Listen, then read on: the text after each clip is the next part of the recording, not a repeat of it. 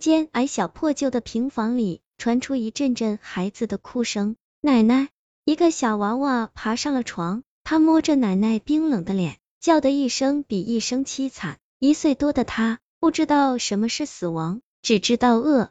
他一边叫着奶奶，一边拍着肚子。在一间高层的公寓里，传来了一阵滋滋声，手机在床头上震动个不停。良久，从被子里伸出了一只手，摸到了手机，含糊不清的问：“喂，哪位？小燕，你不会是还没起吧？不是约好了去乡下玩的吗？你忘了？”电话的另一头传来尤佳埋怨的声音：“哎呀，忘了忘了，昨晚看一部韩剧上瘾了，抱歉哈，我马上起，保证十分钟到。行，你快点吧。”说完挂掉电话，小燕顾不得乱糟糟的被子，连蹦带跳的进到了洗手间，匆匆洗了两把脸，提着简单的行李，快速走出了家门，上了电梯。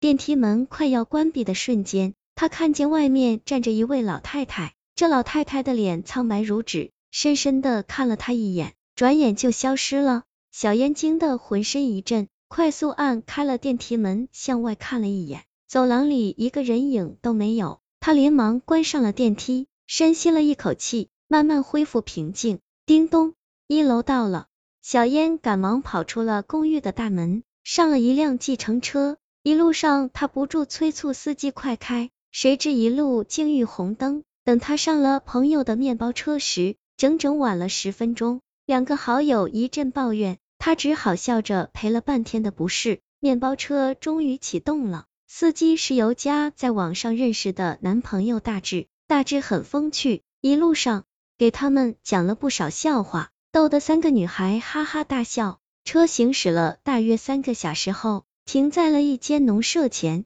三个女孩鱼贯跳下车，兴奋的看着眼前陌生的景物。大志搂住尤佳的肩膀问：“咋样？”尤佳笑嘻嘻的说：“真不错，景美，空气清新，我很喜欢。你喜欢就好，这是我的家，家里就我一个人。走进去看看，屋子很大的，保证你们都有独立的房间。”大志说完，暧昧的看了一眼尤佳，尤佳的脸红了。三个女孩叽叽喳喳跟着大志的身后进了农家的小院。他家的房子其实很气派，是一栋三层小楼，室内装修也好，沙发、液晶电视、吧台、敞开式厨房、卫生间还有浴室，环境一点也不比城里的差。三个女孩很兴奋，四处寻找着自己喜欢的房间住。这里的房间很大，每个房间的内饰都是不同颜色的。小燕选择了粉色的一间，吴迪选了天蓝色的房间，尤佳住进了主卧。三人把行李放好，再出来时，大志已经变戏法般弄出了一桌子的饭菜。三个女孩也饿了，毫不客气的一顿狼吞虎咽，桌子上的食物被一扫而光。酒足饭饱之后，大志开着车带着他们去了果园，摘了好些水果回来。晚饭，大志弄了烧烤和果酒。结果三个女孩都喝多了，大志看着三个熟睡的女孩，脸上慢慢荡起了邪恶的微笑。孩子，孩子，别睡！小燕被一个苍老的声音叫醒，她微微睁开眼睛，看见自己的双脚被大志抓住，正把她向地下室里拽。他连忙伸手抓住了桌子的腿，大致见拽不动，奇怪的看了他一眼，正要继续的时候。他的身后传来一声轻响，他放开小燕的脚，走进了地下室。小燕趁机快速爬起，向门口跑去，门被锁上了。他弄了半天也没弄开。这时，地下室里传来脚步声，小燕赶紧躲在了窗帘的后面。窗帘布很厚，完全遮住了她的身体。大志见小烟不见了，脸上荡起了惊讶的笑容，柔声叫道：“小烟，小烟，你在哪里？”你的姐妹都在地下室里，她们在等着你做游戏。小烟，小烟，她的声音特别兴奋，喊到最后竟像性爱高潮时的叫声。小烟被她的喊声吓得瑟瑟发抖，牙齿都在打颤。突然，窗帘被掀开了，大志的那张脸出现在了他的面前，他吓得尖叫一声，想跑，被大志拦腰抱住，然后把他拖进了地下室。地下室里灯火通明，尤佳和吴迪已经被剥光了衣服，躺在一张冰冷的铁床上一动不动。小燕挣脱了，大志扑了上去，他看见两个好友的胸膛都被锯开，五脏六腑全部被掏空了，血正从床边上的一根钢管流进一个容器里。而他在尖叫中被抱上了空着的那张铁床。不要！小燕尖叫，她挣扎着爬起来，跪着哀求：“大志，求你了，放了我吧！你要什么我都答应。”好呀，我要你的身体。大志笑着把手伸进了他的内衣，那冰冷的手使小燕浑身一震，可她没敢躲，呻吟了一声，趴在了他的怀里。他似乎很兴奋，喘着粗气，手下更加放肆。小燕悄悄的在兜里摸出了一把小刀，这刀是他上夜班防身用的，没想到今天派上了用场。他抽出刀，用力插在大志的后心上，大志的手突然停顿了。他推开小燕，笑着看着他，笑得小燕浑身发毛。小燕用力推开他，跳下了床，刚跑了两步就被大志扑倒。他抓住他的脚踝，用力的闻了闻，脸上的笑容更加邪恶。小燕被吓得全身剧烈颤抖，大声叫道：“放开我，放开我！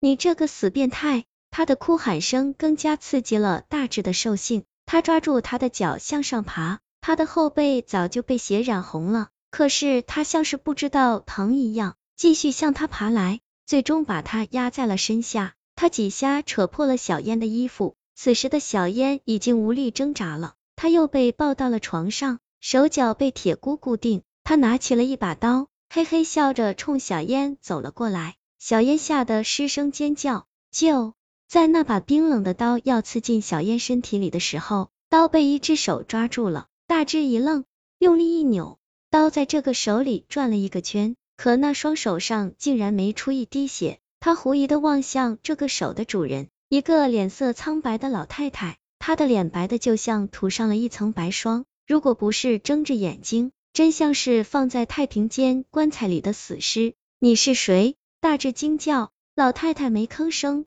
用力夺过了他手里的刀。他伸手轻轻一挥，大志就跌在了地上，后背插在了铁床放血的钢管子上。他的眼睛动了动，嘴角荡起了一丝邪恶的微笑，然后不动了。老太太僵硬的走过去，松开了小烟，小烟坐了起来。看见他面容的瞬间，他愣住了。这不是早上在电梯里看见的老太太吗？她怎么会跟来这里？